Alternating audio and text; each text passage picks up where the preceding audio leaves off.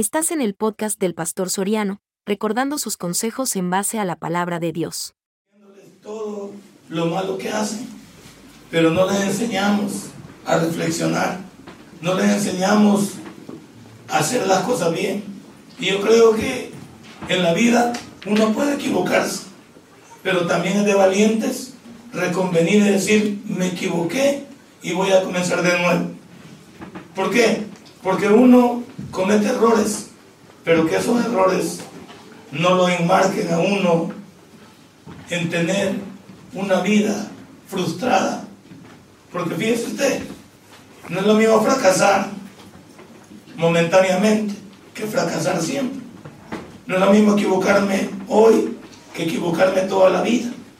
Y esta tarde yo quiero hablar de los pequeños detalles que destruyen a un joven. ¿Cuáles son las pequeñas cosas que ustedes deben de evitar y pensarlo? Porque hay cosas que ustedes jóvenes deben de pensar qué hacer. Cuando alguien les proponga algo, tómense el tiempo para razonar si es bueno es malo. Tómense el tiempo para, para ver dónde va a llegar con lo que le proponen aquí. ¿Vio usted? Si analizó el drama, por lo menos en la parte que yo vine, le ofrecieron al joven. Lo invitaron al joven. ¿Cuál hubiera sido la decisión del joven? No voy porque yo sé que algo me va a pasar ahí. Así es la cosa. Yo no puedo ir a un baile esperando que no me pase nada. Si un baile te va a llenar toda la el éxtasis de los demás, te va a llevar. Y aunque tú digas no voy a bailar, no voy a tomar, el grupo te va a llevar. Entonces, ¿qué es lo primero que hay que hacer? Como José, hay que correr mejor antes de verse en la situación. No solo llegó al baile y, y se alió, sino que recibió de lo que le ofrecieron. Y cuando usted ya está en el baile, ya no hay retroceso. ¿Por qué? Porque se va a ver cursi que no lo haga. Se va a ver anormal que no lo haga. Va a venir las críticas, el bochorno. Y, y su orgullo no le va a permitir salir de lo que está pasando. Vaya conmigo, por favor, al libro de Eclesiastés, capítulo 10, y vea conmigo los pequeños detalles que en la vida destruyen la vida de un joven. Vaya la redundancia. Vea por qué a muchos se nos hace difícil renunciar. A ustedes más que todos se les hace difícil renunciar a las cosas que les proponen otros. ¿Lo tienen? Díganme un fuerte amén cuando lo tengan. Dice, las moscas muertas hacen heder y dar mal olor al perfume del perfumista. Así, una pequeña locura al que es estimado como sabio. Y, Padre y buen Dios, te pido por esta juventud, por estos muchachos, Señor, que necesitan hacer decisiones. Te pido, Señor, que los bendigas, que los ayudes y que ellos, Señor, puedan decidir alejarse de lo que les va a contaminar su vida, de lo que les va a destruir su presente y va a acabar con su futuro. Ayúdame a explicarles, Señor, con lo que he pasado por 55 años, cuáles son aquellas cosas que a mi vida también llegaron y asestaron un buen golpe y que de alguna manera no me permitieron avanzar. Pero tú me recogiste, tú me ayudaste y me permitiste por lo menos recuperar una parte de lo perdido. En el nombre de Cristo Jesús enamorado. Amén y amén. Hablar de la juventud es complicado, muchachos. Hablar de la juventud no es fácil. Muchas veces, como dije, es fácil abrir la boca y decirles a ustedes todo lo malo que están haciendo. Pero es muy difícil para alguien poder decirles que las cosas son difíciles, pero no son imposibles de conseguir cuando yo quiero. Fíjese usted que la vida de un joven, si hasta los 30 años no ha hecho nada, ya después, hacia adelante, va a ser cuesta arriba. Si usted a los 30 años no ha logrado establecerse, su vida va a ser complicada, porque su vida comienza a descender después de los 30. Cuando usted llega a los 30 años, tendría que haber tenido ya una carrera, tendría que ya haber comenzado una familia, por lo menos. Tendría que usted que haberse establecido. Antes decían que la edad para que uno se casara de varón eran 25 años, porque se, se comprendía que había avanzado ya la juventud, se había establecido usted y estaba propenso a ser un adulto. Entonces le decían a uno, no se case antes de los 25, para que usted pueda no solo saber valorar lo que quiere, sino ya tener un cúmulo pequeño de experiencia que le pueda ayudar a tomar decisiones. Y decían que la muchacha debería de casarse en mi tiempo, que no son los tiempos de ustedes, porque son otros tiempos. Estos tiempos están más acelerados. Antes uno era un poquito, quizás, más cauto, un poquito más reservado. Yo sé que los tiempos han cambiado son los mismos. Decían que la muchacha debía casar a los 21. ¿Por qué cree usted que a los 21 y el joven a los 25? Porque la muchacha madura más rápido que el muchacho. La muchacha le lleva en promedio al muchacho cuatro años. Imagina que cuando el muchacho está jugando chibola, la muchacha ya tiene otras cosas. Cuando el cipote le viene a la muchacha que le gusta, la bichera lo tenía en la mira. Ya sabía, ya sabía la cipota. Ella ya, lo tenía, como dicen, en recámara. Y, y, no sé, y corríjame ustedes, muchachas, y, ahí se va a cambiar. Cuando un cipote se comporta infantil como usted, usted, ese joven lo fataliza y dice, qué bicho este no maduraba.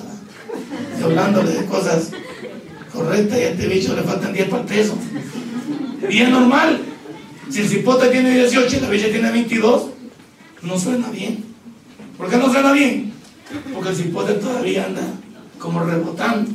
Y la cipota ya está establecidita, hay, algo aquí que le dice. En situaciones, por lo que la mujer tiene que tiene un sexto sentido. Tiene que tiene una situación diferente la, la niña, la señorita. Y está bien.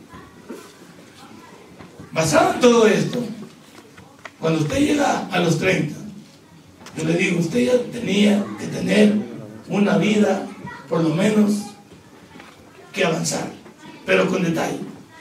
Pero ¿qué pasa hoy? Hoy en día, parece que muchos llegan a esta edad y, siguen siendo lo mismo, hembras y varones. No han avanzado en sus estudios, no han avanzado en su vida laboral, no han avanzado. Algunos hay que tenerlo en la casa y aparte los 30. Y en Estados Unidos, jóvenes, quiero que revisen la historia de Estados Unidos. El papá, cuando el joven llega a los 18 años, lo va empujando a la calle. Y nosotros los latinos lo queremos tener metido en el cuarto. ¿Ya fijado? Los americanos lanzan al muchacho que vaya a trabajar, que vaya, que vaya al McDonald's a trabajar medio tiempo, que vaya al súper, que vaya a la calle, sea productivo. Lo comienzan a empujar. Nosotros lo, con, el, con el propósito de que no se vaya, lo hacemos hasta la gana, lo traemos. No, que el niño ahí está y el niño tiene 42 años. Qué barbaridad. No, que no, no te preocupes por la niña. Y la niña que ahí tiene 35, semejante anciana. Pero bien, así somos los latinos. Ahí somos las personas que, que chinchineamos al joven y no le enseñamos el valor. ¿Cuántas señoritas conoce usted hoy que no saben ni cocinar? muchachas. Y mire, para una muchacha que no pueda cocinar, imagínese, usted es casada, no, imagínese encontrar usted una de estas. Que en la mañana le diga que va a ir a comer al McDonald's. Y le diga, que no, prepararon un par de huevitos estrellados. No, no, prepárame un cafecito. Y prepara un café, pero como que agua, o sea, agua caliente nada más. Porque ni saben echarle la medida del café. Entonces, ¿qué hace uno con una muchacha? Al día siguiente la va a entregar. Porque es como va a vivir uno con una persona que no sabe ni cocinar. Imagínese ya una persona que no sepa hacer los aseos de la casa, planchar y lavar, aunque hay lavadoras hoy. Pero que no sepa estas cosas, ¿cómo se vería una muchacha? Y no me salgan con la, con la liberación femenina ni el empoderamiento. En una mujer se le nota feo cosas que son de ella como también en el hombre se le notan feos cosas que son de él. El hombre debería ser responsable. Si el hombre hubiera sido responsable, no tuviéramos de madre que hoy tenemos. Porque la mujer fuera la que se dedicara al hogar y cuidara de los niños, y no es menospreciar a la mujer, no tuviéramos todas las cosas que hay. En mi país no tuviéramos pandillas si los dos hombres, el hombre no hubiera salido para Estados Unidos, abandonó a su mujer, le prometió ayudarla, consiguió otra allá, la mujer se quedó sola, tuvo que salir a trabajar. ¿Con quién dejó a los niños? En la calle. Y entonces en la calle lo absorbió y lo hizo grupo. Y esos grupos estaban llenos de maldad. Y tenemos lo que hoy, las famosas pandillas que tenemos en el país. Entonces hay que decir una cosa. Si nosotros fuéramos, hubiéramos sido responsables en prepararnos, educarnos y ser productivos, esos pequeños detalles hubieran hecho del país, del Salvador, ni ustedes estuvieran por aquí, porque sus padres nunca hubieran salido del país, porque hubieran estado bien. No anduviéramos aquí por Italia, anduviéramos paseando, pero tuvimos que venirnos, ¿por qué? Buscando otro sueño que allá no tuvimos, pero ojo también, allá tuvimos también oportunidades, pero no las aprovechamos.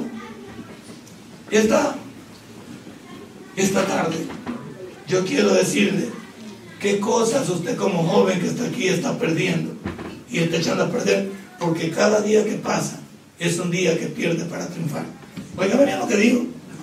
Si yo dijera, yo que soy matemático, que me gusta ser matemático, si yo dijera que usted en 10 años, usted tiene 3.650 días, eso tiene. Si usted fuera inteligente y supiera que son estos 3.650 días, se convertirían, póngale usted, en 10.000, en 10.500 días en los 30 años que le estoy hablando. Si usted comenzara en una página como esta, blanca, y pusiera 10.500 días, y ya se fue uno, usted tiene 10.499 días. Ya se fue un día de 24 horas. Y cada día que pasa, usted se acerca al, día cero de la oportunidad que usted tuvo. Pero el problema de la juventud de hoy en día es que no planifica su vida. Otros la planifican por ustedes. Y en la vida, óigame jovencito y jovencito que le digo, se lo digo con todo el corazón. Nadie debe decirnos qué hacer a menos que usted lo quiera. Escucha bien eso.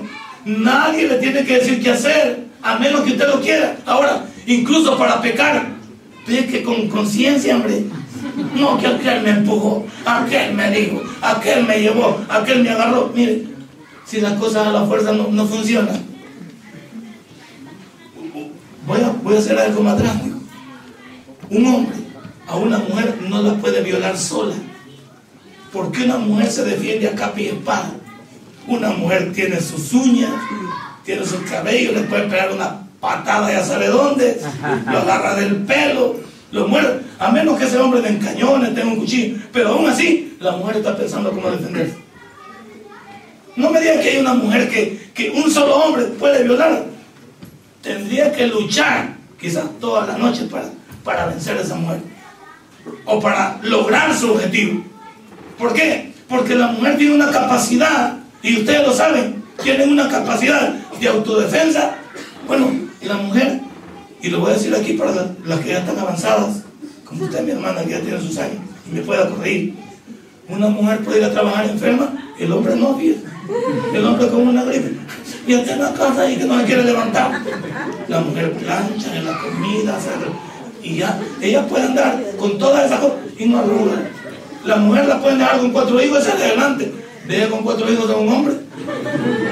Se mata a él y los cuatro hijos. Porque el hombre, sí, no sé por qué. Y, él se explicaba al inicio.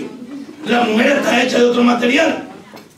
Entonces, basado en eso, pregunto yo, ¿dónde están los pequeños detalles que a la juventud hoy en día los pierden? Porque ustedes quieren. Nadie les puede obligar a hacer algo que ustedes no quieren. Y entiéndanlo bien. Y dejen de trabajar por cabeza ajena. Amiguitas, amigotes, personas que no los conocen, que no saben ni lo que quieren. No pueden decirle a ustedes lo que deben de hacer. Ellos les pueden decir, pero ustedes deben de tomar la decisión. Yo soy el dueño de mi futuro, debe decir usted en esta tarde conmigo. Yo soy el dueño de mi futuro. ¿Por qué? Yo hago lo que yo quiero, no lo que lo que matizan. Si es capaz usted de, desobedecer a su padre, ¿por qué va a obedecer a un loco que, ni, que nunca ha estado en su casa siquiera? ¿Por qué vamos a obedecernos, desobedecer nosotros a papá y mamá y le obedecemos a un amigote que apenas lo conocemos? Eso no se entiende. A un ser que me dio la vida, que me ha dado de comer, que me ha dado un estudio, que me ha dado amor, como sea. Y yo acabo de conocer a una persona y hago todo lo que ellos me dicen. No tiene congruencia. Decimos los seres humanos. Algunos de ustedes, perdónenme, no los conozco y puedo hablar con conciencia andan buscando amor donde no hay. Y donde hay amor, ustedes no lo quieren, porque ustedes retan al destino y retan a la autoridad. Hay padres de ustedes que les complacen todos sus caprichos y ni aún así pueden ayudarles a ustedes. Hay jóvenes aquí que sus padres les dan todo y oígame, y no es suficiente lo que les dan. Siempre están protestando.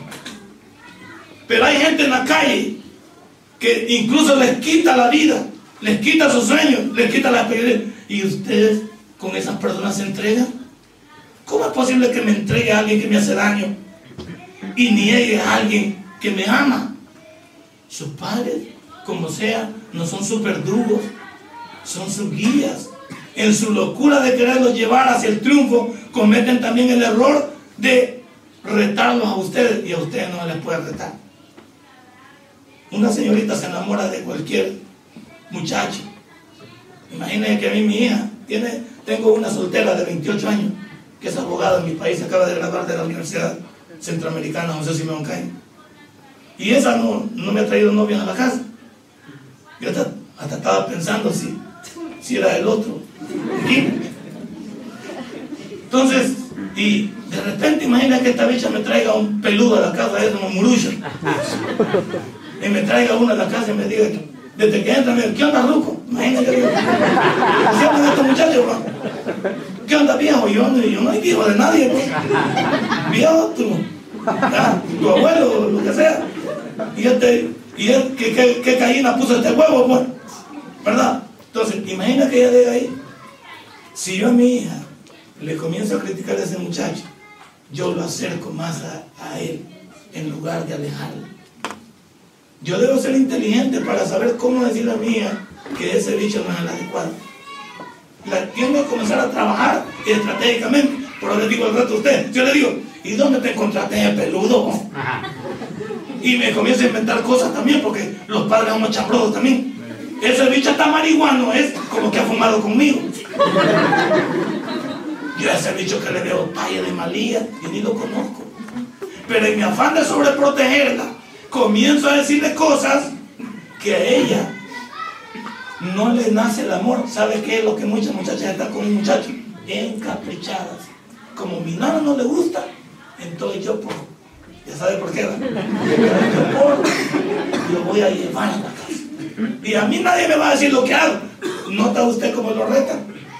Muchos padres nos equivocamos al querer obligarlo a ustedes en nuestro afán de sobreprotegerlo, a decirle cosas que lo encaprichan a usted. Muchos de ustedes no están enamorados de muchachos, están encaprichados. Porque alguien les dijo, ese bicho es feo. Pues a mí me gusta, ¿vale? Y ese, ese bicho no trabaja, yo lo mantengo, ¿vale? No, mi, y ese mono, mira que no. Siempre ustedes tienen una respuesta, hembras y varón. Ahora, una de las peores cosas es retar a la juventud. Y ustedes lo saben. Y uno ya pasó por eso.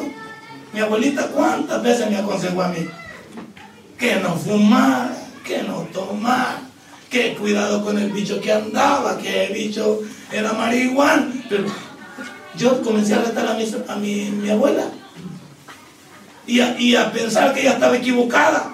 Pero al final ella tenía razón, pero lo hizo de la manera inadecuada. Yo voy a pedirles a ustedes, jóvenes que están aquí, en, los pequeños detalles que destruyen a una juventud. Sus padres posiblemente se equivoquen al tratar de aconsejarlo, pero tienen el gran amor de querer salvarlo de la derrota. Y aunque algunos de ellos, como dije, los métodos no son los adecuados, pocas veces se equivocan porque uno tiene un ojo clínico. Por ejemplo, la mamá, porque cree que esconde el cipote de la bicha porque ella se conoce, como ella es mujer, esa bicha no te conviene, la señora. Dale, esa bicha ni se baña. Como la señora no se también, la bicha no se también. Y yo que esa bicha le veo talla de que, talla de alegre, significa contenta. El que le echa la patea y va aquí arriba. Entonces, mamá, en el afán de proteger al, al Loreto ese de la familia, le comienza a decir cosas que como ella se conoce, le cree que todas van a ser o ser como ella es. ¿Se lo que mamá la protectora? No vaya a decirle nada a mi señora que por ahí no está dormida la, en la casa de Miriam. De Miriam, de Miriam. Este, ella, tenemos un niño de, niño, le digo, 18 años acaba de cumplir. Está bien guapo el cipote. ¡Ah! Se parece a ella. Entonces, ella no puede ver que una muchacha se acerque porque yo la veo a ella. Me dice, ¿y esa cipota quién es? Calmate, hombre. Vos tenés delirios de persecución. ¿Me la voy a contar? Bueno, la vean, por favor, ya. Va a venir mañana. Entonces, y, le digo, no sé, pero siempre ella anda. ¿Cuándo está el niño? Ahí anda. Y lo ve platicando. Mm. ¿Se da cuenta cómo la mujer? Ahora vamos al revés. El papá sobreprotege a las niñas. Ah, si tiene un varón y una niña, suelta al varón para que vaya a ser de madre y medio. Y a la cipota la amarra las patas de la cama. Ella no va a salir, no va a ir, no va a venir y nadie va a hacer. ¿Por qué? Porque él quiere sobreproteger a las niñas. Porque como, vamos a explicar bien, como uno de hombre sabe lo malilla que es, sabe lo que a esa niña le puede pasar en la calle. No nos equivoquemos lo que le estoy diciendo. Como una malilla de hombre, sabe que con las chicas suyas, con sus hijas, las va a pagar lo que le hizo a otras. Entonces papá quiere sobreproteger a la niña, pero la niña no está dispuesta. La niña va a ser su papito hasta que encuentre su verdadero papito en la calle. ¿Ya no visto cuántas muchachas aman a su papá? Lo abrazan y papá, pero no van a encontrar un peludo por la calle que les, que les, que ya papá quedó a un lado y ya papá quiere besar. No, papá, hoy ya no. Uy, ¿por qué no me besé, por favor? Me gusta que me vengas abrazando ella. ¿Por qué? Ella tiene a alguien que esas cosas ya no pero papá no está dispuesto. Ve cómo los padres nos equivocamos. Ve cómo ustedes a veces no nos entienden. Que en el afán loco del papá de proteger a la niña y al niño, cometemos errores. ¿Cuáles son los errores? Empujarnos a ustedes vía locura nuestra de decirle las cosas, incluso hasta gritándole que vos vas a salir aquí, que vos, vos nunca vas a trabajar, que nunca vas... Y eso no se hace los padres con los hijos. Pero ustedes comprendan, estamos chollados porque ustedes reaccionen. Y en nuestra chollazón los hacemos a ustedes necios. Los hacemos a ustedes ofuscados y ustedes comienzan a decir, pues mi tata no tiene razón, ¿va? Yo qué culpa que tengo que mi tata haya sido bolo. Yo no voy a ser bolo. Tiene razón. Le hemos explicado mal. En mi afán de que yo me acabé la ILOPAN en mi país, me acabé la administración de renta, pienso que mi hijo va a hacer lo mismo. Y no es el mismo camino, porque cada cabeza es un mundo. ¿Cuántos padres han sido bolos y sus hijos no son bolos? Ahí está la respuesta. Pero en nuestra mente, como yo fui un gran bolo y anduve trapeando, como Joel anduvo trapeando por el mundo, hablando del drama nada más porque nos decían dado así. Pensamos nosotros que todos van a ser igual. Tengamos cuidado. No generalicemos, pues El hecho que esta niña sea de una forma, la otra niña no es de otra forma. Esta, niña que está aquí no es igual. Tengo que tener cuidado, no diciendo como esta otra niña que está aquí. No es igual. ¿Por qué? Porque cada una de ellas tiene características y aspectos diferentes de cara a la vida.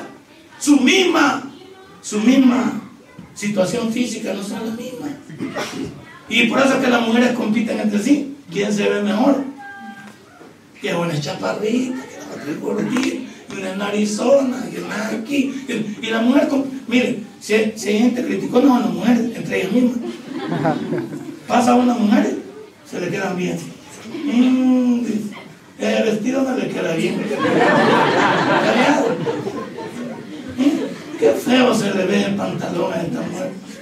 Ay, y ella, toda federal también, pero no importa. Pero como hay que criticar a alguien, ¿qué digo en esta, en esta tarde, en mi parte de introducción? ¿Por qué no le ponen coco a la vida que ustedes quieren? Y escuchen a sus padres porque deben escucharlos. Pero solamente valoren aquello que le están diciendo en beneficio suyo. Solo valórenlo. Muchachos, les quiero dar un consejo. No se pongan contra sus padres. Solo valórenlo. Y entiendan que sus papás estamos buscando en que les vaya bien. Eso es lo que ellos quieren. Pero no saben cómo decirlo y no saben cómo actuar en casa. Discúlpenos por eso. ¿Saben por qué? Porque no hay escuela de padres. O hay escuela de padres. Uno va y, y se casa y va a una escuela y se gradúa de papá. No, hombre, si el niño nace y ni le esperábamos. ¿Se ha fijado? Empieza ni le esperábamos. Y uno tiene que comenzar a bregar. Yo me metí en problemas muy rápido. Me casé a los 25, sí. Pero como en mis tiempos estaba la guerra ya, no había luz. Y cuando no hay luz, ¿qué, iba a hacer? Acostarme temprano. ¿Y qué de acostarme temprano? Pues niños. ¿Y qué más? mis dos niñas son seguiditas. Tenía seis meses una cuando ella quedó embarazada la segunda. Y era duro porque los tiempos eran duros, difíciles. ¿Qué pasó? Nos turnábamos para cuidar a las niñas. Pero qué dificultad para mí de papá. Cuidar a dos señoritas, bañarlas, asearlas, prepararlas. Algunas veces que andaba trabajando para llevármelas al trabajo. Y oígame, señores, no es lo mismo cuidar a un varón que cuidar a una niña. La delicadeza, el trato que debe tener uno para cuidar a una niña es diferente. Para uno de varones, ¿quién me enseñó? Nadie me enseñó. La necesidad me empujó. Y mi esposa que me decía, así la vas a asear, así la vas a cuidar, mira cómo la vas a bañar. Yo la metí en el guacal y está dentro. Una niña estaba pidiendo, sí, así era mi, mi manera. Ve como hay escuela de padres. Ustedes entiendan que la vida nos hizo padres. No estudiamos en una escuela ni nos graduamos el mejor padre del año. Es mentira. No hay. Es más, hay gente que no cría a sus hijos. Paga personas para que críen a sus hijos.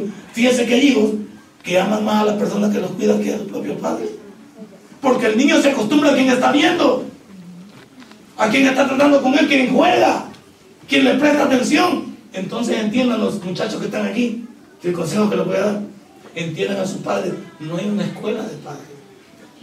Hacemos lo que podemos y lo que creemos que es bueno para ustedes. ¿De cara a qué? A nuestra experiencia malvada que hemos tenido. Porque todos hemos vivido una vida difícil. Por todos hemos vivido una vida un poco complicada. Y, no, y sabe que quisiéramos que evitarle la fatiga a muchos de ustedes. Es decir, nosotros pensamos como adultos y como padres que ya nos equivocamos por ustedes, pero cometemos un error. No sabemos cómo decírselo. Que ya la regamos, pues. que yo la regué, que me equivoqué, que no era así, pero no entiendo cómo decirle a mis hijos. Y muchas veces llevo a qué? Al regaño, a los gritos.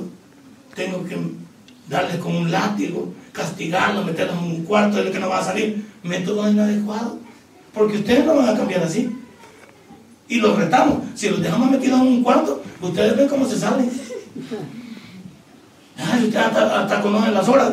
Lo dejamos encerrados desde la mañana, pero nos vamos a trabajar, creen que no va a salir todo el día. Y ya como a las 4 regreso otra vez y, se mete. Claro. ¿Y qué esperábamos? Si, si no se puede tener a un muchacho en potencia. La niña le dice, hoy no va a salir en la noche. Ella espera que hagan la sustancia, pues. Y regresa como a las 3 de la mañana.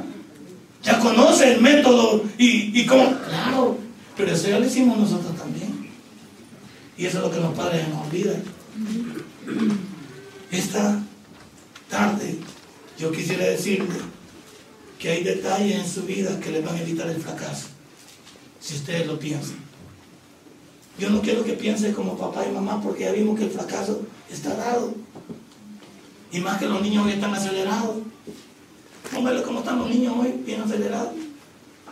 Ayer yo veía el hijo de tu hermano Alex. Tiene un niño detrás. Ese niño, ese niño es un peligro. Andando. Y, y que nadie me lo ha contado. Se ve, se ve esa criatura. Esa criatura no la puede tener usted sin tenerlo ocupado. Porque ese niño es una bomba de tiempo. ¿Pero por qué es una bomba de tiempo? porque ese niño está en otro nivel. Y, vamos que hay niños a la, a, la, a, la, a la edad de él que son diferentes, pero él ha salido diferente. ¿Y cómo vamos a decir? Este niño ha salido diabólico. No, no, no. Solo porque los otros tres no molestaron. Mire que los otros tres no molestaron y este niño sale violento. Pues sí. ¿Y qué esperabas? Si entre toda la familia no todos se parecen, son hermanos, pero no se parecen en todo. Y el niño entra al carro y no sé, de repente ya me estaba diciendo pastor, ¿dónde ha oído ese niño que, que era el pastor?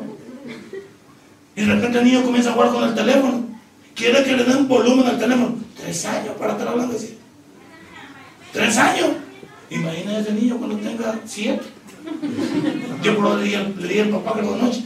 O este niño lo van a contratar en la NASA o se va a vivir a la luna. ¿Cómo va a luchar con ese niño, tipo de niño? Y aquí hay jóvenes de diferentes estilos. Jóvenes calmados. Pero calmados los vemos andando así. Pero por dentro su cabecita está caminando. Dice, ay, qué niña. Es que yo tengo una niña bien tranquila. Pero no es que está loca y no piensa. Eh, se ve calmada, pero aquí arriba tiene un montón de burbujas que le están saliendo que se ve calmado, y hay otra que se viene alborotada. Ay, mire, yo le tengo más miedo a las calmadas que a las alborotadas. Porque las alborotadas, usted ya sabe con qué van a salir. Son locas para caminar, le agarran el volante. Usted ya la conoce. Quizás a la calmadita le tengo miedo porque de esas te pueden matar riéndote. Ya te pueden matar de espalda y no pasa nada. Hay de todas las personas hay de todos los comportamientos, de todos los estados. Y eso, eso es lo lindo de la juventud, que cada una de ustedes y cada uno de ustedes son únicos. ¿Sabían ustedes? Cada uno de ustedes, jóvenes, niñas y niños, son únicos, pero ustedes se quieren parecer a los demás. Siendo únicos, ¿por qué? ¿Por qué fulano o fulano va a crecer igual que los demás? No, ni los padres debemos decidir a nuestros hijos. Ah, yo quiero que te parezcas a mí la borracha. No, ¿verdad? Ah, yo, no. A los hijos no se les pide que se Se les pide que tengan su propia vida.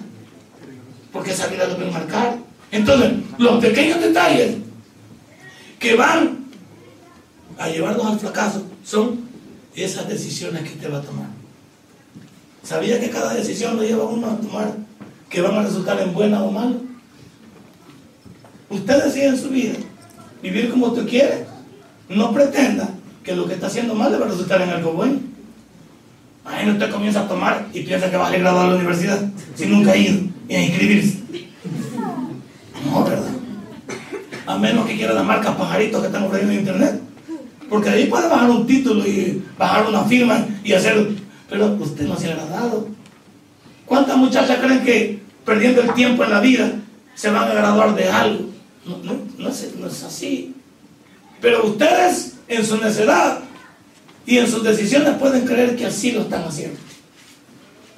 Y no es lo correcto. Y esta tarde quiero decirles que sus decisiones son las que los tienen así como están. Porque ya muchos de ustedes ya, no son niños. No hay que tratarlos así. Y nosotros los padres cometemos ese error. Ay, mi niña, la hacemos chiquita. A usted no le gusta que le digan niño, le gusta que le digan niña. Me imagino que a usted lo ofende. Y su papá le dice, ay, mi niña, usted adentro lo, respeta por eso, pero usted le dice, ya no quiero que me digas niña, yo no soy niña, soy una señorita. Imagínate lo que es eso. Pero uno de los padres cometemos el error de, de a nuestros hijos verlos como que están pequeñitos todavía. Y es una señorita. Entonces hay que respetar ese crecimiento. Pero ustedes deben de saber que ya en la edad que tienen, no pueden decir, alguien me dijo, yo lo hice porque aquel me obligó. Ustedes son dueños de sus decisiones. Y nadie les puede obligar a hacer algo que ustedes no quieren. Y como les dije al inicio, hasta para pecar hay que hacerlo uno con conciencia. Yo no, si, si la señorita sale embarazada y se equivocó, asume la responsabilidad de decir, me equivoqué. Eso es lo bueno de la vida. No que él me engañó. Pues sí, él ha desvistido así a la fuerza, pues. Él le dijo, acostate aquí, pues. Él le dijo aquí, espérame. No. Desde el momento, desde el momento que van a pasar las cosas, todos ustedes ya sabemos lo que estamos tramando. Un muchacho le invita a su casa y no hay nadie en la casa. ¿A qué cree que le invitó? A orar. Señor Jesús. Una, desde el momento, una señorita, desde el momento que un muchacho llega a su casa y ella está sola, la idea es, no lo voy a dejar entrar porque ya sé el próximo paso. ¿Por qué? ¿Saben por qué, señoritas y caballeritos? Porque somos carne. Y un pequeño besito comienza a estimular esta carne. Y luego las caricias comienzan a derretir el cuerpo. ¿O no? Sí, es lo correcto. Entonces, si el muchacho me invita a su casa y no hay nadie ahí, yo no debería de ir. Usted como señorita. ¿Por qué? Porque usted sabe cuál es el siguiente paso. Y, más que lo invitó, llegó como a las 9 y los papás relajan como a las 8 de la noche. ¿Qué crees que puede pasar en esa casa solos? Pues no van a pasar cara lectura bíblica, que estamos planeando el aniversario de Jóvenes en Victoria del año 2017 y apenas estamos en el 2016. O sea, no invente, pues, las pequeñas decisiones. Otra cosa, usted va, y, va la invitan, hay cinemas aquí, hay cinemas todavía que existen los cines. Si usted le invitan a los cines, pues usted vaya con su novio. Pero ¿a dónde normalmente llevamos a la muchacha cuando vamos con novio? Al rincón. A lo más oscuro. Y es que vamos, nos vamos a ver la película, ¿verdad? Nos vamos a estimular. Nos vamos a estar ahí hablando. Entonces, no va a salir nada bueno. Entiendan bien lo que quieren ustedes. Entiendan bien lo que, lo que está pasando. Alguien le invita al mar, no es malo ir al mar. Está bien, vamos a divertirlo. Pero usted debe ir preparada para poder decir no. ¿Y por qué estoy hablando tanto de la muchacha? Le voy a explicar por qué estoy hablando tanto de la muchacha. Porque la muchacha le va a permitir al muchacho llegar hasta donde ella quiere. Oye, bien, señorita que está aquí, ponte, pon viva ese muchacho va a llegar, porque él ya las trae tramadas. Él ya las trae tramadas para todas las que están aquí. Ya les dije que llevan cuatro años adelante, no creo que no sepan. El muchacho ya trae su plan. Usted le va a dar el plan. Usted es, usted es lo que le dio un beso y no es su novio, está bien, me parece. Pero cuando él comienza a acariciarla, piense si cada caricia se va alargando y sobrepasando. Un muchacho le pone la mano en el pecho, ¿Qué creen que están orando por sanidad? No, es que yo he venido a hablar planchado. Yo no he querido, no he querido venir a envolverles un paquetillo de cositas de predicación. No, la mera neta. Un bicho le pone la mano en la pierna a usted y anda en falda. Y ya se la puso debajo de su falda. ¿Qué cree que es el siguiente paso? Entonces usted le va a decir, calmate, hombre. Calmate. Dame chance, pero ya nos quedamos conociendo. ¿Qué querés conmigo? Y dígale la verdad.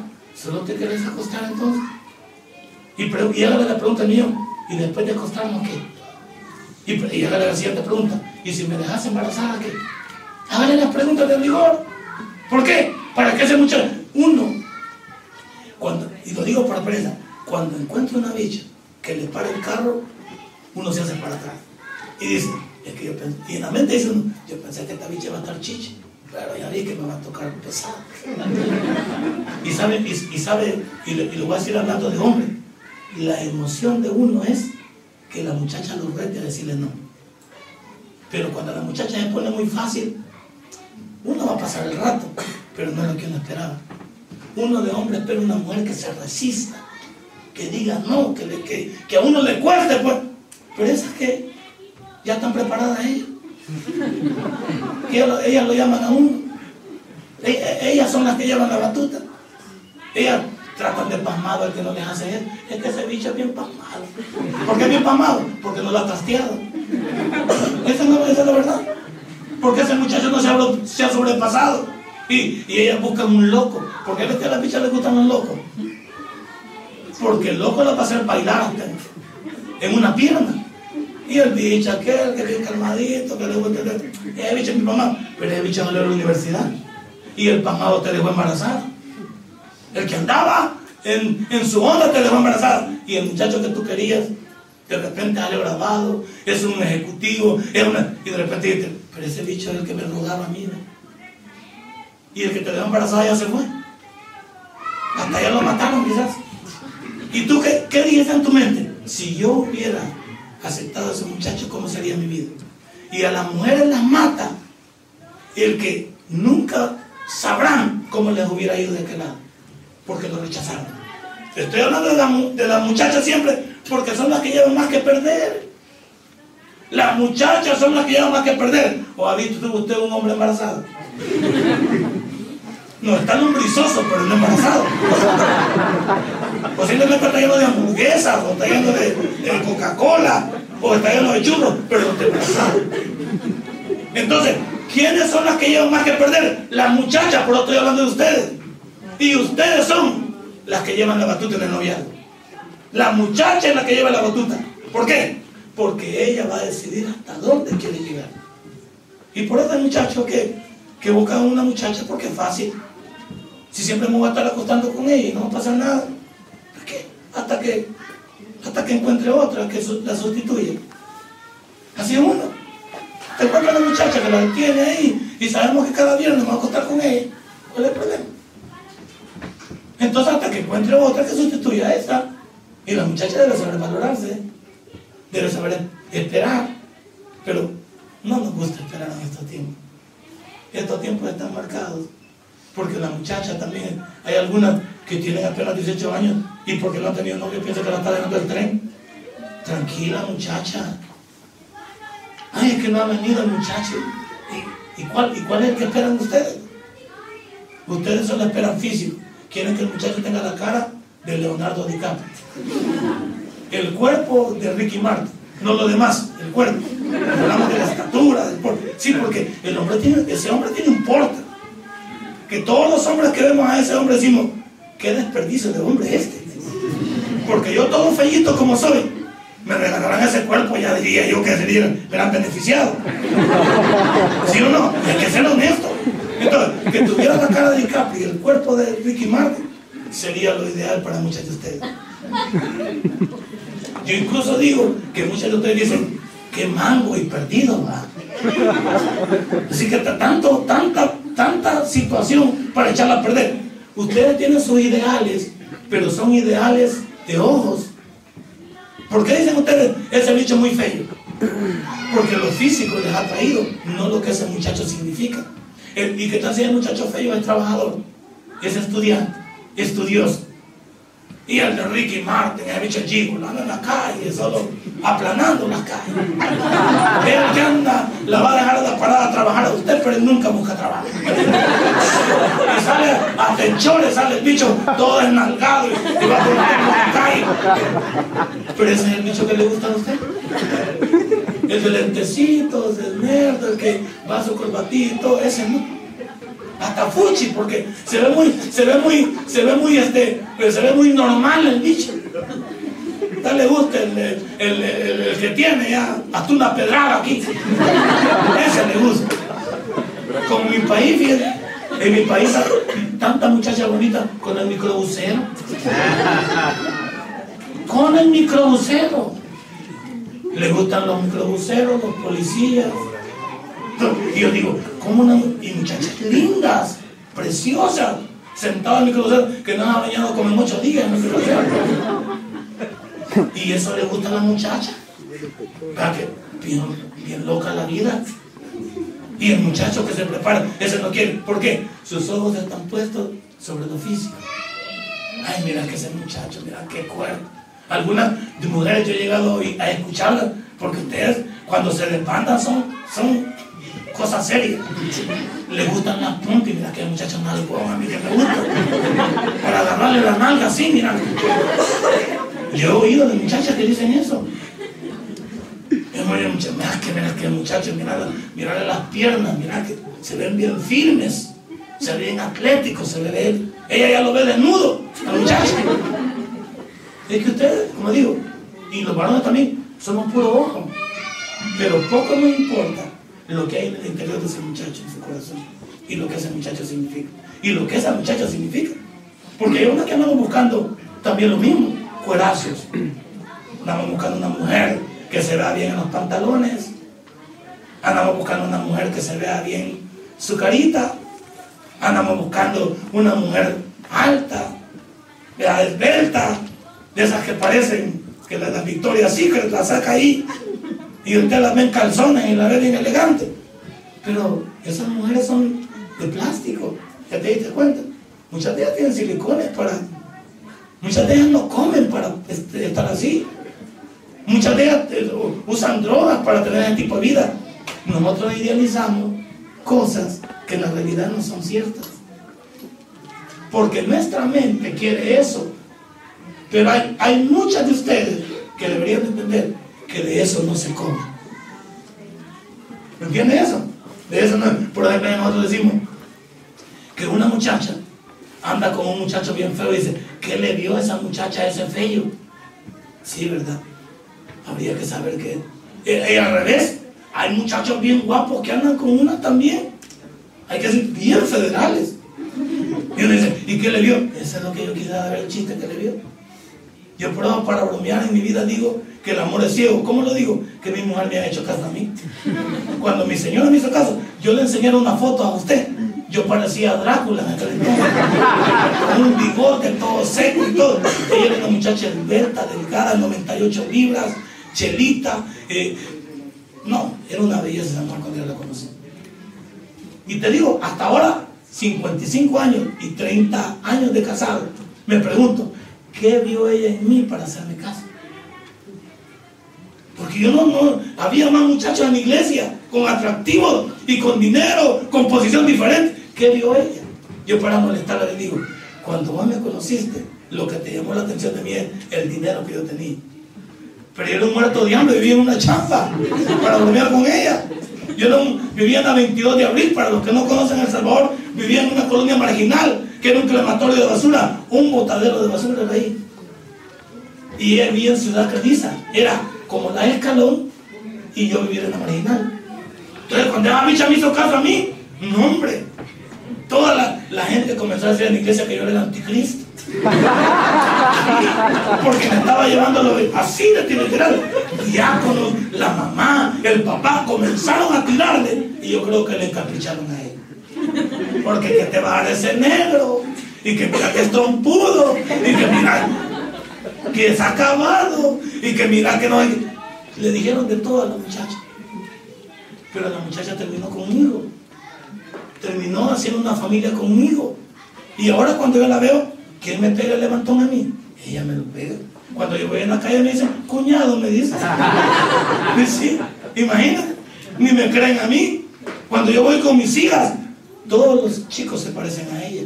Blancos, guapos, igual a Si yo le enseñara la foto de ellos, en los detalles se parecen a mí, pero en todo se parecen a ella. Y me llega que se parezcan a ella. ¿Por qué? Porque hemos roto el molde. Pero claro, había expectativas ahí. Y tuvimos una esperanza. Yo tuve el deseo de superarme. Yo me salí de la Universidad Nacional graduado. Logré sacar una carrera. Logré hacer una vida. Logré trabajar en una multinacional en El Salvador. Logré trabajar en varios lugares bien pagados. Por eso es que yo no me he movido a Salvador. Fui a Estados Unidos y me regresé. Porque no me gustó esa vida. Porque estoy mejor en El Salvador que en cualquier otro lugar. Tengo una casa propia, vivo en un lugar privado. Estoy bien. Y ella también, mis hijos están bien. Tenemos dos vehículos, mis hijos estudian universidades privadas, pagadas, no hay problema. Tenemos esa vida. Pero no fue fácil. Decisiones. Y eso es lo que ustedes están enfrentando ahorita. Saber si lo que ustedes están haciendo es lo correcto. ¿Cómo estamos de tiempo, señor? ¿Cuánto? Ahí ¿Vamos bien? Perfecto. Entonces, ¿qué está haciendo usted con su vida, jovencito y jovencita? ¿Qué está haciendo usted con su vida? Piénselo. Porque usted está retardando su bendición. Si está cometiendo errores, alíñese. Usted sabe qué tipo de errores está cometiendo. Porque todos los jóvenes aquí no son tontitos. Todos ustedes saben lo que están haciendo. Y de lo que están haciendo, les va a resultar cosas buenas y cosas malas. De manera que si alguien aquí está viviendo en unión libre con sexo libre, piénselo. ¿Por qué? Ahorita no ha pasado nada, pero no quiere decir que no va a pasar el día de mañana. Una enfermedad, un embarazo no deseado. El muchacho se aburrió y la dejó. ¿Y usted con qué quedó? Con nada. La pequeña mosca, dice, arruina un perfume. Así una pequeña locura, dice, un pequeño detalle ha pasado por alto la juventud y los ha hecho unos perdedores en la vida. Una vez que ustedes lleguen a su cúspide, que yo digo que son los 30 años, ustedes comerán a, a vivir una vida de alegría o de amargura. Porque a los 30 años le van a echar la culpa a todos los demás por los fracasos y nunca van a querer asumir su responsabilidad. O se van a reír de haber superado usted su vida y haber conseguido su sueño. Y no hay mejor cosa que conseguir su sueño. Todos los que están aquí, que son jóvenes, ya deberían de poder italiano. Si él tiene 15 años, debe poder italiano para saber salir de la vida. No es que vino hace, ah, vino hace 5 años y no sabe nada. Y todavía anda de traductor. Entonces, ya debería de ustedes de aprender el idioma, porque está en un país, ya no está en El Salvador, está en Italia. Y le, y le recomiendo, no solo el italiano, el inglés que es lo que une. Yo fui a Frankfurt y en Frankfurt no hablan italiano, pero yo puedo un poco de inglés. Me recibí un alemán que me habló en inglés. Entonces hablando en inglés, no me queda en la luna viendo qué es. Porque uno, el problema cuando no entiende es que se ríe. ¿Qué, ¿Qué me están diciendo? Yo puedo un poco de inglés. Y ese poco de inglés que me dejo oír, yo bueno, me rebusco para llegar. ¿Por qué? Porque me puedo comunicar. Italiano no, porque pocas veces vengo aquí, pero un par de palabras ya me las puedo. Ya escucho lo que el pastor anda hablando allá, se me pega algo. Ya, dígame cómo, cómo se pide para ir al baño. Dígame por favor ahí, cómo le pregunto cuánto. Dígame, eh, por favor, este, buenos días, buenas tardes, los saludos normales. También, como le digo, muchas gracias a la persona. ¿Cómo contesto el teléfono? Pero usted, al, principio, alguien de, marcaba de allá para acá y patrón, pronto, pronto de qué, ¿y pronto de qué? Hasta que me di cuenta que él estaba pensando que un italiano le hablaba. No, está esperando que un guillo le habla desde allá. ¡Aló! Bueno, estamos allá. Aquí es pronto, ¿va? Usted quiere contestar, ¿por qué? Está pensando en italiano. Está aquí. Pero vive aquí y está pensando en allá. Ay, yo que tanto que amo a Popa. Ya no vive allá en la Popa. Vive en Italia. Ay, es que, y mi pulgarcito, ame el pulgarcito, pero vive en Italia. ¿Y qué va a hacer usted aquí en Italia? Prepárese en italiano. Estudie en italiano. Busque un trabajo. La mayoría aquí, con respeto lo voy a decir, ustedes no van a hacer lo que sus papás hacen, cuidar personas. Ustedes tienen un ejecutivo a una empresa o quieren cuidar personas ustedes. No denigramos trabajo, sus papás la están sacando hacia adelante. Pero ellos no tienen oportunidad de ir a la escuela. Vinieron aquí, tienen que comenzar a trabajar. Usted, ellos lo están poniendo a usted a estudiar para que usted supere y usted no está aprovechando. ¿Qué quieren sus padres? Usted no va a cuidar niños ni ancianos. Usted va a ir a una empresa que posiblemente de segundo de mando, de principio, vamos a ir a algo, pero no vamos a estar en lo mismo. Pues. O ha venido usted a pensar en chiquito aquí a Italia. Sus papacitos ya no los ve que casi no trabajan. No los ve por el trabajo, tienen dos trabajos. Se depenan. Y ustedes todavía pasan en la casa y, y no les cae el 20 de que esa es la vida que les tocará si ustedes no se superan. ¿Ah? Yo digo, el trabajo no denigra, pero ustedes están hechos por otro nivel.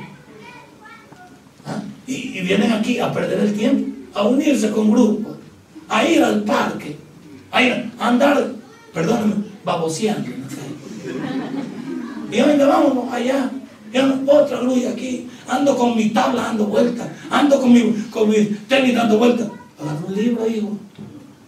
Agarra un libro y especializarte. Hoy con tantas cosas, agarrar YouTube y poner un, un, unas clases de inglés, poner unas clases de cocina, unas clases de internet. Hoy podés aprender un oficio en internet preguntándole. Pero como van los marihuanadas no ocurren aquí arriba. Perdí, de tiempo. Algunos de ustedes duermen hasta las 12 del día, levanten temprano. Se levantan, van a la refri, agarran algo y se vuelven a acostar. Con mucho frío. Esa no es la vida productiva de ustedes, muchachos. ¿Ve por qué le ha venido? Tal vez lo ofenda. Tal vez por eso se fue la señorita que se acaba de ir. Porque siente golpeado que uno le hable así. Pero mire, la vida es así de golpeada. Bien, padre, entiéndame lo que voy a decir. A las niñas nosotros le decimos en la casa, mi niña, en la calle le dicen pamada, idiota, vení para acá, perra, vení para acá, tal cosa. Mira uno como idealiza a sus hijos. Claro, cuando viene un, pastor como yo y les habla tan claro, les nota ofensivo. No, usted debe de caerle el 20. ¿Y cuál es el 20? Prefiero que me lo digan de frente a que la gente me esté tuteando en la calle y nunca avance. Y ese es el problema de todos los jóvenes, que no saben a qué le tiran, qué quieren. Ustedes en, en su país, ¿qué grado hicieron? Avancen aquí. Avancen hasta el décimo, y me estaba explicando el pastor, y luego los cinco años para convertirse en un técnico. Y algunos llegaron al décimo y no quieren avanzar para adelante. Yo hasta aquí me voy a quedar. Te vas a quedar a nada, entonces. Te vas a quedar a nada. Supera los cinco años. Más si tu papá te da la mano. ¿Qué tal y tienes unos papás que te dan la mano? Aprovechar. Ya no hay tanta. En el tiempo nosotros no había eso, ¿verdad? En el tiempo nosotros era duro en la escuela. Nos mandaban sin dinero. Yo iba descalzo a la escuela de 13 años me calcé yo. A los 13 años me calcé. Siempre andaba, siempre anduve con ropa que no era la mía, remendada. No me da pena decirlo. Pero claro, cuando uno llega a un cúmulo y se supera, uno puede llegar a decir que quiere. Yo en El Salvador, si me da ganas de irme a comer a cualquier restaurante de los buenos, yo voy y lo pago, porque puedo pagarlo. Pero ¿qué me da ese toque a mí? Que ella me supere de ella. Yo puedo ir y le digo mañana, ya, prepárense, que nos vamos a ir para el camino y nos vamos toda la familia. ¿Por qué? No podemos pagar esos, esos logros. Que en un tiempo no pudimos. Pero yo siempre dije que iba a sufrir pequeño y me iba a superar para cuando llegara adulto pudiera hacer lo que me daba la reverenda gana. Vivir como yo quisiera. Y que mis hijos también pudieran aprovechar el día cúmulo. Por eso con mi esposa. Y a mi esposa le digo, yo solo estoy agradecida con ella. Si no, le digo, vamos a disfrutar un poquito de lo que tenemos. pues. Y lo voy a disfrutar contigo. Porque Dios no quiere disfrutar con sus hijos y ella no lo aprecia. ¿Cuántos hijos no aprecian lo que sus padres hacen? Y esta noche quiero decir que tus decisiones te están socavando tu futuro. Si estás decidiendo mal, avívate. Cambia de rumbo. Cambien de amistades. Cambien de proyectos. Cambien, por favor. Si ustedes pueden también, cambien de sección de consulta. Algunos pueden estar metidos en pornografía, también déjenla. Algunos pueden estar metidos en páginas que, que no ayudan. Y ven- ve- ustedes ven tantos videos y tantos juegos. Vencen juegos, hacen juegos, ven, ven series, hacen series. Pero su vida no va a ningún lado. Qué lástima. Han vencido todos los juegos del internet y su vida no la pueden vencer. Pueden, pueden hacer tantas piruetas, pero no pueden hacer una pirueta de cara a su futuro. O sea, la vida no es así tan fácil. Y ustedes tienen gente que los respalda ahorita. Y cuando mueran esos que los respaldan.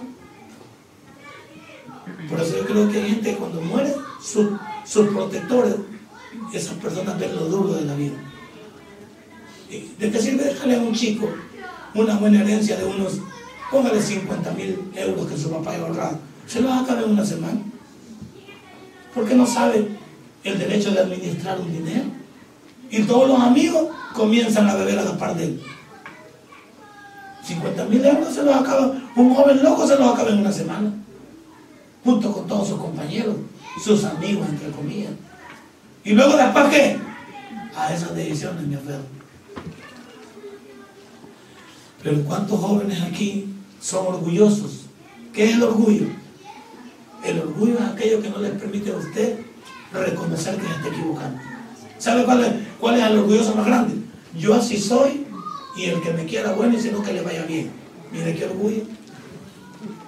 Y yo, a mí si me hablan, hablo. Y el que no me habla, salud. Ah, vaya. Mire el orgullo. Yo, si me echan de esa empresa, ¿y qué? como que si pudiéramos conseguir otro empleo. Y cuando nos echan de la empresa, andamos como año y medio dando vueltas. Y entonces agarramos lo que caiga, porque nunca valoramos lo que teníamos. Orgulloso. Ah, mi papá, ¿qué? Mi viejo ya, ¿qué me va a decir? Y cuando tu viejo te falta, y llegas a la verde, y llora mi papá, puro remordimiento, puro remordimiento. Porque tenías a tu tata vivo y nunca lo valoraste. Tenías a tu nana viva y nunca la valoraste. Y en el funeral es la que más llora. Pero llora de remordimiento. Yo a esos espectáculos en las velas no les creo. Se tira en medio del, encima del frente. ¿Y por qué te fuiste? Y la señora pudiera levantarle y diría, porque tú me mataste, desgraciada. Tú me mataste, desgraciado. Es que ese es el problema. Que perdemos, perdemos la oportunidad y cuando la perdemos nos queda un remordimiento del cual no nos paramos. No nos paramos. Y lo vas a recordar siempre porque te va a perseguir. Cuando las cosas comienzan a ir en tu vida te vas a acordar que no valoraste lo que alguien quería para ti. Pero como no lo valoraste, ahora solo vives de los recuerdos y de la mente. ¿Por qué? Porque cree que hay tanta gente vieja amargada. Y dice, ay, si yo tuve, y si yo hubiera ido. Uno se encuentra, yo me encuentro con jóvenes de mi misma edad, de la 22 de abril, que su novia en Estados Unidos les mandaban molestar, les compraban los bracos, les compraban New Balance, les compraban ropa de marca. Y nunca salieron de la 22. Y a veces me encuentran a mí. Y ellos tienen su trabajo normal. Y me encuentran a mí y me dicen, ah, hemos sabido que vos te superaste. Y hemos sabido que vos hoy sos pastor. Pues ¿y ahora qué? ¿Y ahora qué? Llevo en mi carro de 22 y me parqueo por ahí, salen los muchachos de las pandillas, y muchos de ellos son viejos de lo que creen. Este vive aquí. ¿Y quién es él? Él vive aquí, vive una champa de ir, pero viene, él se supera. ¿Y de qué sirve eso? A una hasta pena le da. Y queda la frustración por el, por bendito orgullo. Alguien decía por allá, ¿y de qué me sirve el estudio? Ahora sabemos de qué sirve. Uno decía, ¿y de qué me va a servir el inglés cuando enseñaba inglés? Y me voy de mojado a Estados Unidos. Y me hablaban en inglés y yo estaba riéndome como estúpido. Hasta que fui a la escuela, la persona que me contrató a mí de courier, yo era un driver de, de una courier, tipo de HL. Pero para contratarme en esa empresa de courier, me pidió el coreano que tenía que ir a la escuela de día y que le mostrara el cartón donde me graduaba por lo menos de lo básico. Y yo, yo trabajaba de las 8 de la noche a las 6 de la mañana, dormía 3 horas, a las 10 tenía que estar en la escuela entre lo que es la Figueroa y lo que es la Melrose, allá en Los Ángeles, California, estudiando inglés para comunicarme. Porque yo tenía que entregar el paquete, cobrar, saludar y entablar una charla mínima. Y el, el chinito me dijo, no podés trabajar conmigo si no podés el inglés básico. ¿Y qué tuve? Hacer un esfuerzo. Y me ha servido. Pero en bachillerato dije ¿para qué me va a servir el inglés? Como algunos de ustedes, ¿y para qué me va a servir las matemáticas? Que necesitan calculadora hasta uno por uno. ¡Qué barbaridad! 10 más 10 no saben sumar. 10, 10, 11, 12. ¿Está bien? ¿Por qué tardaste tanto? Somos 20. Las tablas no pudieron aprender las tablas, ¿se acuerdan? Las tablas de multiplicar no son más que una suma sencilla. Solo, si es la tabla del 7, son los 7 sumados. 7 por 2, 2, 7, 14. 7 por 3, 3, 7, 21. 7 por 4, 4, 7, 28. 7 por 5, 5, 7, 35. Pero lo lindo de las tablas de multiplicar no eran aprenderme las enormes, eran Santiago. Y había un maestro que era uno. 7 por 4, 28. 8 por 8, 64. 7 por 5, 35. 7 por 4, 28. 4 por 7, 28. Te trutaban para ver si te las podías. Y eso era lo básico. Cuando tú llegaste a ese cúmulo, llega un momento que tú te especializas en algo, te gustaron los números, a mí me gustó la contabilidad, eso es lo que me ha dado de comer. Soy un licenciado en contaduría pública, entonces eso me ha dado de comer. Yo quería ser abogado, pero no logré eso. Mi hija logró por mí la abogacía. Me gustaba también ser un ingeniero industrial, pero no llegué por ahí. Pero hay algunos que ya deberían de agarrar el cuaderno, superarse aquí en Italia. ¿Ya ha superado usted? ¿Cuántos días tiene de haber traído el, muchachito? Lo trajeron a ustedes de El Salvador. Ya con cuatro meses debería de esperar algo. Ya con cuatro meses debería de discutir algo. Ya con cuatro meses debería tener una visión. Mamá, yo quiero, yo quiero hacer esto, lo otro. Mamá, yo quiero, de la verdad, te veo tanto sufrir que quisiera superarme. ¿Qué quiere? El orgullo. ¿El orgullo qué me hace? El orgullo me cierra oportunidades. No, ¿y para qué? Ya vas a ver para qué. No, y no soy la única que se equivoca. Ya vas a ver que sí. Porque de una equivocación debería de aprender uno. Me equivoqué una vez, está bien. Pero ya, que te peguen una pedrada dos veces. Por eso el himno aquel de Julio Iglesias, tropecé de nuevo con la misma piedra. Que no viste pasmado que la piedra ahí estaba dos veces. Lo digo pasmado por mí, no, por ustedes. Que no vimos que la piedra estaba. Es como usted va por la calle y ve una hoja, una cáscara de dinero. Usted se puede apartar, pero ¿qué tal si en horas más tarde regresa un pariente suyo y se para sobre la cáscara? ¿Por qué no la levanta? Si es un atentado contra alguien. Ve una piedra usted en la calle Algún carro la puede machucar con la llanta y sale disparada y le puede caer a alguien. También no a usted, pero ¿por qué no la recogemos? Es que como yo estaba esperando que otros lo hagan, ya va a pasar la basura. ¿Y si no pasa? ¿Te das cuenta uno cómo es? Le la oportunidad. En el trabajo, ¿cuántos de ustedes están contentos con el trabajo? Conformes no, pero contentos sí. Pero después pueden superar. Usted entró ahorita de dependiente de almacén estaba atendiendo a las personas primero. Pero usted está pensando, al rato la pico de gerente. Ay, pero usted dice en su mentecita chiquita, ay, quién sabe de que a mí me den de gerente. Yo creo que para eso no traigo. Vea que bien chiquita la mente. ¿Qué tal si comienza a decir, dentro de un año, yo voy a ser el gerente de esta institución? Le tira algo. Pero no es lo mismo. Se levanta los días, todos los días lo vive lo mismo. No, todos los días con una esperanza. Voy a llegar a ser puesto. Y luego después, ¿cuál es el siguiente puesto? Bueno, tirémosle a ser el gerente, tal vez de todo Milano. Hay gente que la han llevado fuera del país. Mi hija en tres meses, yo admiro a mi hija, porque le tira cosas buenas. Eh, trabajaba en el sistema de integración centroamericana, SICA en mi país. Que eso era nada más una dependencia. Pero creo que se comenzó a aburrir del trabajo porque no veía prosperidad, porque ella quiere ser algo bueno. Y mira la bicha, yo ni sabía. Aplicó a Bianca, porque digo, quiero la Bianca a ver si me contrata como una persona que pueda ser la encargada de todos los notariados, de, todo de todos los jurídicos. Y luego digo, bueno, voy a ir también al SICA, al verdadero SICA, que es el edificio que me contraten también para ver si no trabajo en una dependencia, sino en las propias oficinas del SIC. Y también se le ocurrió que quiere trabajar en el PNUD en Nueva York. Igual que usted, yo me estaba riendo en la mente de esta bicha, está chollada. Y es hija, imagínate. Y yo su tata. Esta bicha quizás, pues le estamos dando mucho café o la botamos chiquita. Lo está pagando, estamos. Aquí está la noticia. En una semana la llamaron tía Bianca, que fuera de entrevista, y la pasó.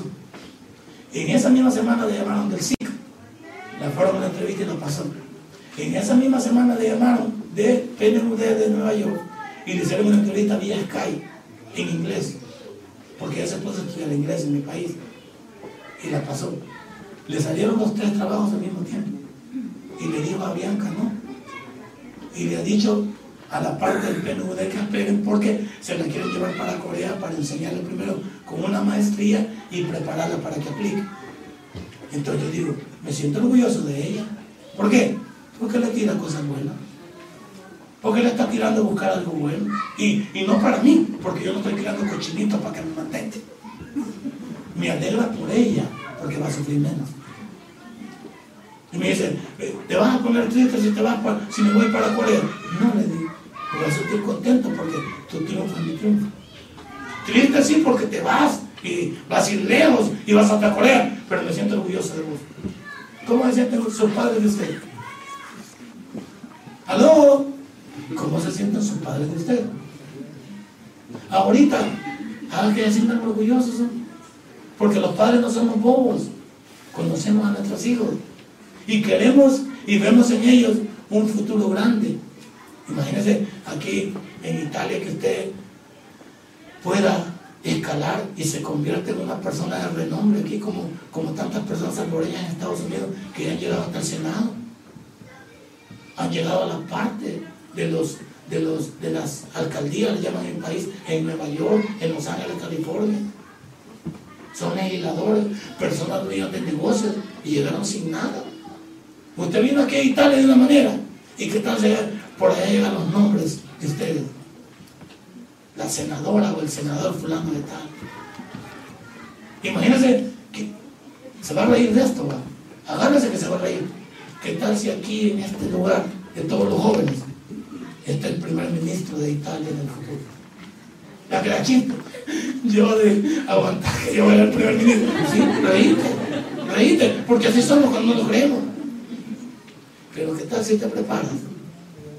Y tú le tiras algo.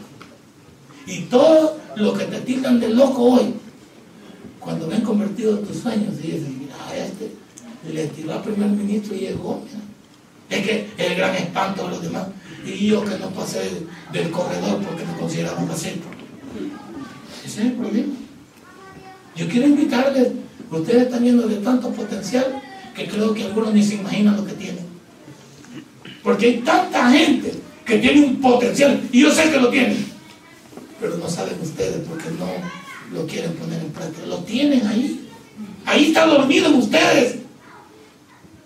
Pero como el orgullo dice, no, le dejan el problema a otro. Hay que otro lo hagan. El orgullo te hace una persona amargada. El orgullo, cuando ya está frustrado, le echan la culpa de que aquí no hay oportunidades, que aquí no, no quieren a esto, que aquí no. Búscale excusas. Las excusas han estado siempre. Que nadie me quiere, que yo soy víctima. en mi país siempre, en mi país siempre la gran casaca, que no hay oportunidad. Si nunca han habido oportunidades. Ahora le dan zapatos, le dan útiles. Y, y los padres de estos muchachos tienen hasta antena de Sky en su casa y lo tienen para comprar un bolsón. Tienen teléfonos inteligentes y no tienen para comprar de útiles. Ni inventen. Esa gente a la gana no le ayudan. Se le ayuda a personas que quieren. Y yo creo que el orgullo no nos permite. Otra cosa, el orgullo te hace perder buenos amigos. ¿Cuántos de ustedes van a perder buenas amistades? Amigos verdaderos, personas buenas en su vida por agarrar cualquier cosa. Ustedes deben de elegir también sus amistades. No desaprovechar personas que les desean lo bueno. Hay amigos que los invitan a lo bueno, que les dicen, no vayas a eso. No es bueno para vos, a ese no querés, sino el que te está llevando el peligro. No, mira, yo creo que él te está engañando. No te lo digo por, por tener interés en él, pero quisiera que averiguaras más sobre él. Él no es para vos, es una persona que vale la pena, pero no queremos escuchar, porque pensamos que no tienen envidia, pensamos que no nos quieren. ¿Qué quiere usted? ¿Cómo estamos con el tiempo? Estamos bien. Bueno, así no puede ser qué, qué gran alivio para que ella, ¿me entiende? Pero se lo, se lo he dicho con sinceridad. Si alguien ha ofendido, disculpe. He querido hablar más, lo más sincero posible. ¿Con qué afán? Con el que usted recuerde estas palabras y algún día se recuerde de este viejo que vino por aquí si nunca lo vuelve a ver, que algo quiso sembrar en usted, de cara a que ya no fue mala mucho. Si este mensaje ha impactado tu vida, puedes visitarnos y también puedes buscarnos en Facebook como Tabernáculo Ciudad Merliot. Sigue con nosotros con el siguiente podcast.